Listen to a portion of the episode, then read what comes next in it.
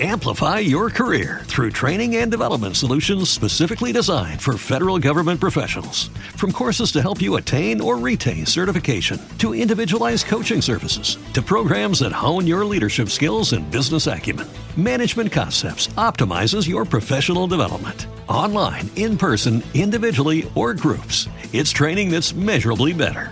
Learn more at managementconcepts.com. That's managementconcepts.com.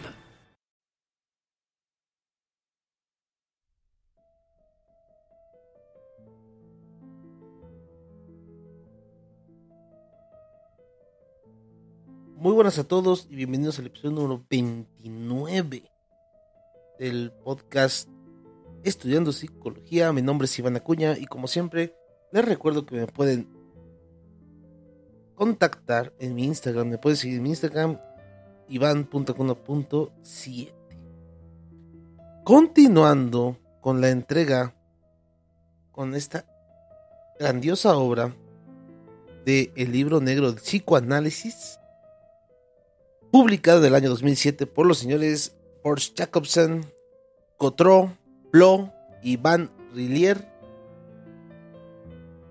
Vamos a tocar un tema bastante interesantísimo de este libro.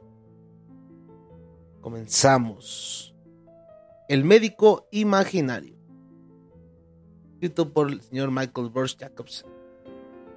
Una de las razones por las que ha sido necesario tanto tiempo para hacerse una idea más precisa de la eficacia de los análisis practicados por Freud es, evidentemente, que no se conocía la identidad real de sus pacientes. Protegido por el secreto médico, Freud podía, pues, permitirse escribir no importa qué, y solo de forma muy progresiva la realidad de forma muy progresiva la realidad que ha salido a la luz. A medida que los historiadores conseguían identificar a las personas que se escondían detrás de los pintorescos nombres de Elizabeth von R., eh, del hombre de los lobos o del pequeño Hans. En la actualidad es cosa hecha. Solo Miss Lucy R. sigue desafiando obstinadamente las investigaciones de los historiadores. Empezar a realizar un balance más realista de los resultados terapéuticos obtenidos por Freud. Como se verá, no es muy convincente. Señorita Anna O. Sabemos ya que Berta Pappenheim no había sido de ninguna manera curada de sus síntomas histéricos por la cura de la palabra de Breuer, contrariamente a las afirmaciones repetidas de Freud. Se comprende en estas condiciones que fuera más que escéptica con respecto al psicoanálisis, según el testimonio de Dora Edinger. Berta Pappenheim no hablaba nunca de ese periodo de su vida y se oponía con vehemencia a toda sugerencia de tratamiento psicoanalítico para las personas que tenía a su cargo. Para gran sorpresa de las personas que trabajaban con ella. Señorita Emmy von N. Detrás de ese caso de estudio sobre la histeria se escondía Fanny Moser, una de las mujeres más ricas de Europa. Sufría una completa panoplia de síntomas, tics, insomnios, depresión, alucinaciones, y hacía un gran consumo de médicos. Algunos de ellos terminaban en su cama. Freud no era más que uno de entre ellos, y su tratamiento no puso de ninguna manera fin a la larga carrera hipocondriaca de su paciente. Algún tiempo después, tuvo que ingresar a la clínica del psicoterapeuta sueco Otto Berstrand, que diagnosticó una histeria. Mucho más tarde, en 1918, su hija mayor escribía a Freud para que le ayudara a colocar a su madre bajo tutela, añadiendo que su tratamiento no había tenido ningún efecto duradero respuesta magnánima del doctor. Le pido igualmente que guarde en la mente que en aquella época yo no comprendía nada en absoluto del caso de su madre. Fue precisamente con ocasión de este caso que reconocí que el tratamiento hipnótico era un procedimiento insignificante y sin valor, y me, di, y me vi empujado a crear la más razonable terapia psicoanalítica. Pero, si tal era el caso, ¿por qué no habría informado a los lectores de los estudios sobre la histeria publicado cinco años después del final del tratamiento de Fanny Mauser. Casil M. De nombre Anna von Leben, nacida baronesa von Tedesco. Esta paciente muy importante y muy rica, a la que Freud llamaba su dueña, sufría también de múltiples síntomas y excentricidades. Era además morfinómana, según Peter J. Spals, que fue el primero en identificarla públicamente. Su tratamiento con Freud, que duró de 1887 hasta 1893, no produjo ninguna mejoría de su estado, al contrario. Su hija tuvo de declarar más tarde a Kurt, Kurt Eisler en la entrevista para los archivos Freud de la familia detestaba cordialmente a Freud y que la propia paciente se interesaba bastante menos por la cura catártica que por la dosis de morfina que el doctor le administraba liberalmente. Vamos, la única cosa que ella esperaba de él era la morfina.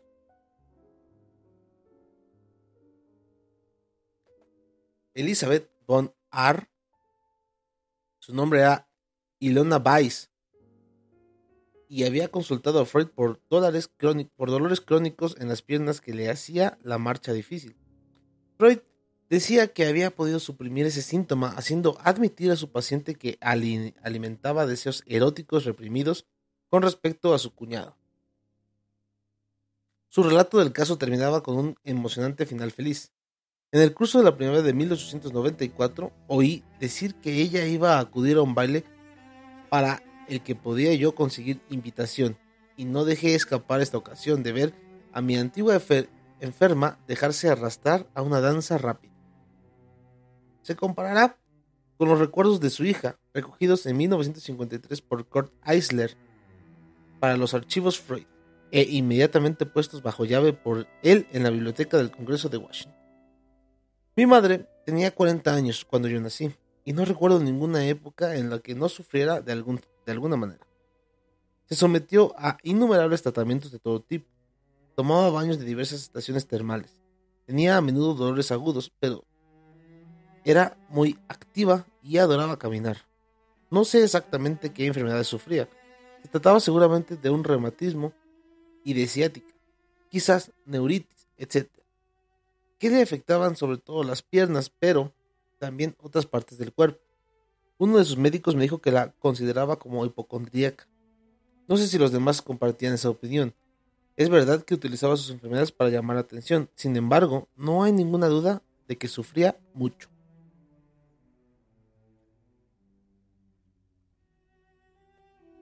Catarina. Según el encantador relato de Freud, esta joven le había consultado en un alto de su albergue de montaña por ataques de angustia en el curso de los cuales apenas se podía respirar y veía un rostro espantoso. Al final, Freud consiguió que admitiera que estos síntomas se remitían a un asalto sexual del que había sido víctima por parte de su tío. En realidad su padre, como admitiría en una nota añadida en 1924. La represión de la chica no parece haber sido muy intensa, ya que ella no resistió de ninguna manera para confiarle este secreto, después de lo cual el doctor había proseguido su paseo, al término de lo que fue sin duda la terapia más breve de la historia del psicoanálisis. Salvo que no se tratara de una terapia, Aurelia Chronic, la verdadera Catarina, no estaba de ninguna manera enferma. Gracias a minuciosas investigaciones biográficas de Peter J. Balls, sabemos ahora que su padre en efecto la había agredido sexualmente que ella había sido, algunos meses antes, el origen de la separación de sus padres después de haber revelado que éste se acostaba con una prima mayor que ella. Lo que sin duda produciría accesos de angustia con seguridad, a no importar que joven de 17 o 18 años. Pero eso no parece haberla afectado mucho tiempo. Su hija y su nieta, de las que Svalls recogió su testimonio, difícilmente la reconocían en el retrato de que Freud daba de ella, ya que Aurelia no manifestaba ningún síntoma de asma y no sufría ningún trastorno nervioso. Es evidente, Aurelia Chronic no tenía estrictamente nada que hacer en un libro sobre la histeria. Los 18 casos de seducción. En su conferencia el 21 de abril de 1896 sobre la etiología de la histeria, en la que proponía reducir los síntomas de la histeria a seducciones sexuales precoces, Freud anunció con aplomo, he podido en 18 casos de histeria reconocer esta correlación en cada uno de los síntomas y allí, donde las circunstancias lo permitían, confirmarla por el éxito terapéutico. Hecha la verificación, parece que esas famosas circunstancias no fueron demasiado favorables, ya que dos semanas más tarde Freud confesaba en privado a Fleiss que entre los tratamientos que están en curso, ninguno está terminando. En el mes de julio escribía, intento frenéticamente terminar con varias personas. En el mes de diciembre, a día de hoy, ningún caso está terminado. En marzo del año siguiente, no he terminado todavía ningún solo caso y en su famosa carta del 21 de septiembre de 1897, Freud explicaba a su amigo que la primera de las razones por las que había acabado dudando de su teoría de la seducción era la decepción continuada en mis esfuerzos para hacer llegar a algún análisis a una conclusión verdadera. Está claro que Freud no había tenido ningún éxito terapéutico más que llevarse la boca para confirmar su teoría en el momento en que la avanzó sus colegas. Dora. Se dirá que por lo menos en este caso Freud reconocido francamente el fracaso de su tratamiento, ya que no nos oculta que su paciente le interrumpió antes de que consiguiera eliminar sus resistencias. Sí, pero ¿Estaba enferma Dora de lo que fuera? Esta joven, de nombre Aida Bauer, había sido llevada a Freud por su padre para que la curara de un comportamiento inoportuno. Lo acusaba de forma delirante de, liberarla a los acosos sexuales de uno de sus amigos, M. Selenka, a cambio de la complacencia de este con respecto a la relación que mantenía con su esposa. Freud hay que hacerle honor, reconoció. De hecho, lo bien fundado de las acusaciones de la joven Aida. Sin embargo, como subrayó Anthony Stadlen en un artículo corrosivo, eso no le impidió catalogarla de histérica, porque había rechazado el acuerdo familiar y se había asqueado a los 13 o 14 años, cuando M. Selenka la agredió sexualmente en su almacén. Igualmente interpretó una apendicitis que Aida había tenido durante su infancia, y el hecho de que arrastrara después la pierna derecha como síntomas histéricos. Sin considerar un solo instante la hipótesis mucho más plausible desde el punto de vista médico de una secuela de una apendicitis pélvica. Independientemente de este último punto, uno no puede dejar de pensar en que Aida dio sus pruebas de una sólida salud mental cuando rechazó la solución que le proponía su médico que consistía en reconocer que había durante todo ese tiempo reprimido sus deseos libidinosos por M. Selenka.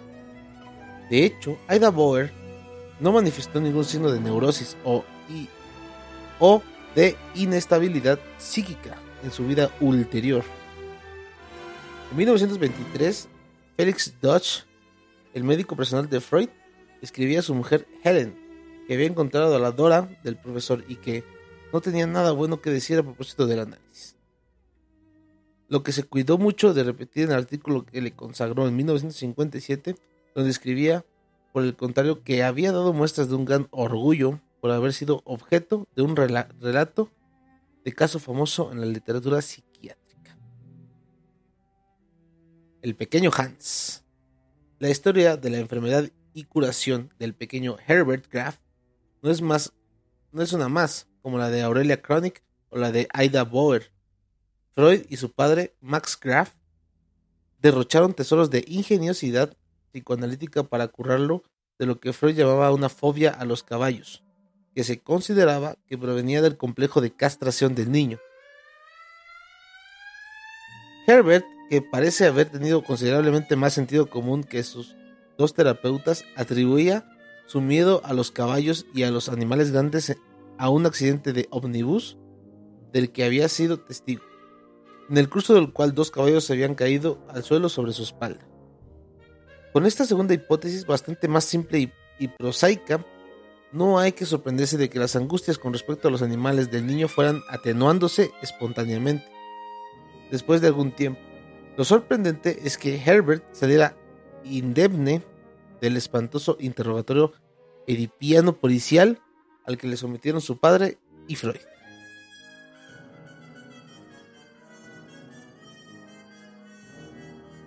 El hombre de las ratas.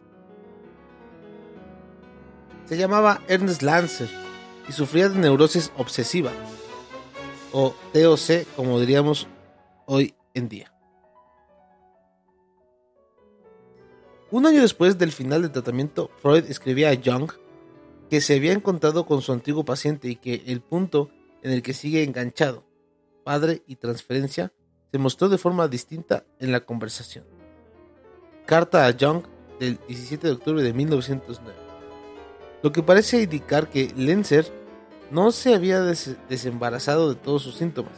Sin embargo, a partir del testimonio de los padres de Lenzer, a los que Anthony Stadlen pudo entrevistar, el consenso en la familia era que el tratamiento de Freud le había más bien ayudado.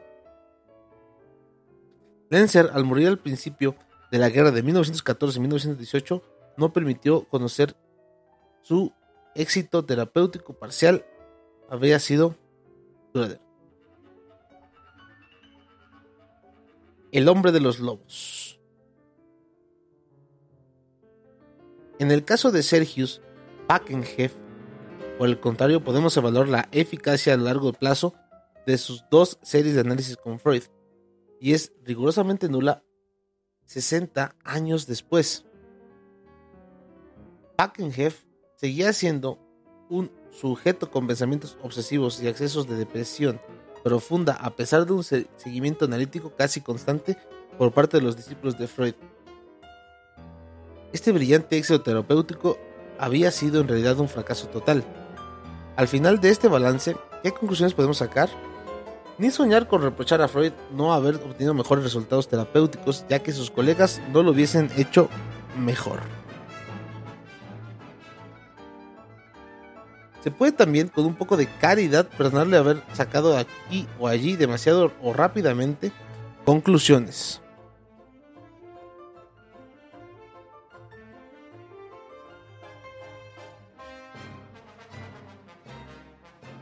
Que iban en el sentido de sus deseos.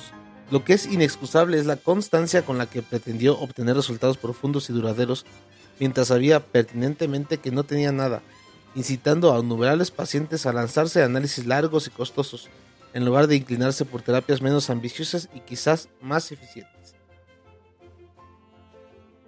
Como escribía el pastor Feitzer a propósito de unas pacientes, Elfried Hisserfeld aunque no tuvo ninguna posibilidad de curarse, al menos el psicoanálisis debía aprender de su caso y sacar provecho de ella. En una carta a Jung del 17 de diciembre de 1911, era aún más explícito el deber de Helfried Heisfeld de sacrificarse a la ciencia. En este cinismo en el que, inexcusable, hubiera fluido los pacientes a Freud y a sus discípulos si hubieran sabido que eran buenos simplemente para hacer de cobayas para las teorías en perpetuo cambio del profesor. Teorías de las que él decía precisamente que estaban verificadas por las curaciones que obtenía. Freud, en efecto, no dudaba en invocar sus éxitos terapéuticos para justificar la exactitud de sus interpretaciones y construcciones. En las lecciones de introducción al psicoanálisis, por ejemplo, explicaba que el paciente solo curaba si las interpretaciones del analista eran correctas. La resolución de sus conflictos y la superación de sus resistencias solo tienen éxito, en efecto, si se le han dado representaciones de escucha susceptibles de concordar en él con la realidad efectiva. Este argumento famoso no es solamente débil por sí mismo. Nada excluye que la curación sea debida a la sugestión o a un efecto placebo. Es también perfectamente engañoso. Freud no estaba de ninguna manera en posición de vanagloriarse de éxitos terapéuticos, fundando sus teorías en la eficacia terapéutica de su método. Las fundaba sobre el aire y forzosamente debía de saberlo en alguna parte. Muchísimas gracias a los que nos escuchan, muchísimas gracias a los que se suscriben a los podcasts. Estudiando psicología, mi nombre es Iván Acuña y a mí me pueden encontrar dentro de mi Instagram, iván.acuna.7. Nos vemos en un próximo episodio que estén muy bien. Chao, chao. Amplify your career through training and development solutions specifically designed for federal government professionals. From courses to help you attain or retain certification, to individualized coaching services, to programs that hone your leadership skills and business acumen, Management Concepts optimizes your professional development. Online, in person, individually, or groups, it's training that's measurably better. Learn more at managementconcepts.com. That's managementconcepts.com. What if you could have a career where the opportunities are as vast as our nation, where it's not about mission statements, but a shared mission? At U.S. Customs and Border Protection, we go beyond to protect more than borders from ship to shore, air to ground. Cities to local communities, CBP agents and officers are keeping people safe. Join U.S. Customs and Border Protection and go beyond for something far greater than yourself. Learn more at cbp.gov/careers.